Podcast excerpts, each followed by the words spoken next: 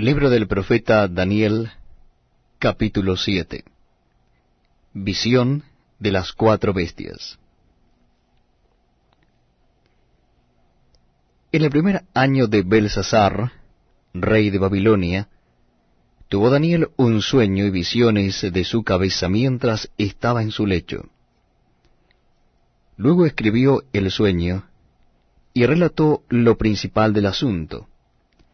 Daniel dijo, Miraba yo en mi visión de noche, y he aquí que los cuatro vientos del cielo combatían en el gran mar. Y cuatro bestias grandes, diferentes la una de la otra, subían del mar. La primera era como león, y tenía alas de águila. Yo estaba mirando hasta que sus alas fueron arrancadas, y fue levantada del suelo, y se puso enhiesta sobre los pies a manera de hombre, y le fue dado corazón de hombre. Y aquí otra segunda bestia, semejante a un oso, la cual se alzaba de un costado más que del otro, y tenía en su boca tres costillas entre los dientes. Y le fue dicho así, levántate, devora mucha carne. Después de esto miré, y he aquí otra semejante a un leopardo, con cuatro alas de ave en sus espaldas.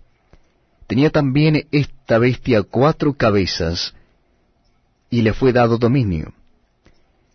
Después de esto miraba yo en las visiones de la noche, y he aquí la cuarta bestia espantosa y terrible, y en gran manera fuerte, la cual tenía unos dientes grandes de hierro, devoraba y desmenuzaba, y las sobras hollaba con sus pies, y era muy diferente de todas las bestias que vi antes de ella, y tenía diez cuernos.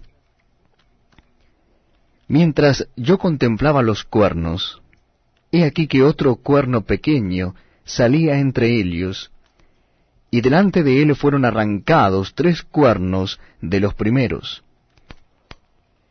Y he aquí este cuerno tenía ojos como de hombre, y una boca que hablaba grandes cosas. Estuve mirando hasta que fueron puestos tronos, y se sentó un anciano de días, cuyo vestido era blanco como la nieve y el pelo de su cabeza como lana limpia su trono llama de fuego, y las ruedas del mismo fuego ardiente. Un río de fuego procedía y salía de delante de él, millares de millares le servían, y millones de millones asistían delante de él. El juez se sentó, y los libros fueron abiertos. Yo entonces miraba a causa del sonido de las grandes palabras que hablaba el cuerno. Miraba hasta que mataron a la bestia, y su cuerpo fue destrozado y entregado para ser quemado en el fuego. Habían también quitado a las otras bestias su dominio, pero les había sido prolongada la vida hasta cierto tiempo. Miraba yo en la visión de la noche, y aquí con las nubes del cielo venía uno como un hijo de hombre, que vino hasta el anciano de días, y le hicieron acercarse delante de él. Y le fue dado dominio, gloria y reino para que todos los pueblos, naciones y lenguas le sirvieran. Su dominio es dominio eterno, que nunca pasará, y su reino como que no será destruido. Se me turbó el espíritu a mí Daniel, en medio de mi cuerpo, y las visiones de mi cabeza me asombraron. Me acerqué a uno de los que asistían y le pregunté la verdad acerca de todo esto. Y me habló y me hizo conocer la interpretación de las cosas. Estas cuatro grandes bestias son cuatro reyes que se levantarán en la tierra.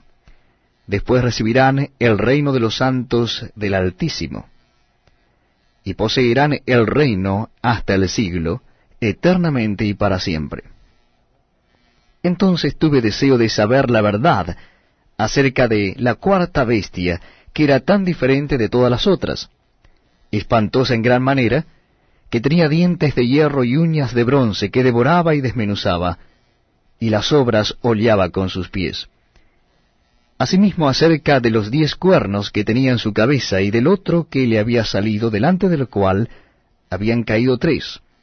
Y este mismo cuerno tenía ojos y boca que hablaba grandes cosas, y parecía más grande que sus compañeros.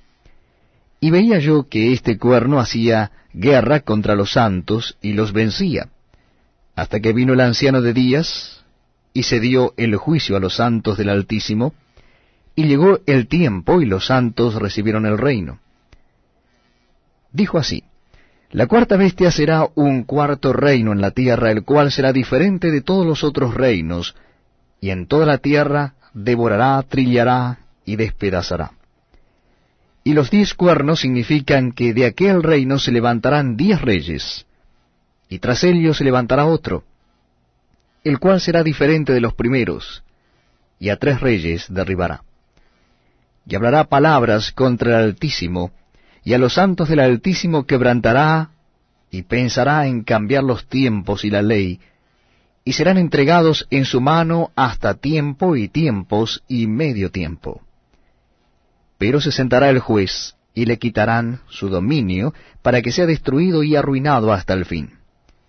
Y que el reino y el dominio y la majestad de los reinos debajo de todo el cielo sea dado al pueblo de los santos del Altísimo cuyo reino es reino eterno, y todos los dominios le servirán y obedecerán. Aquí fue el fin de sus palabras.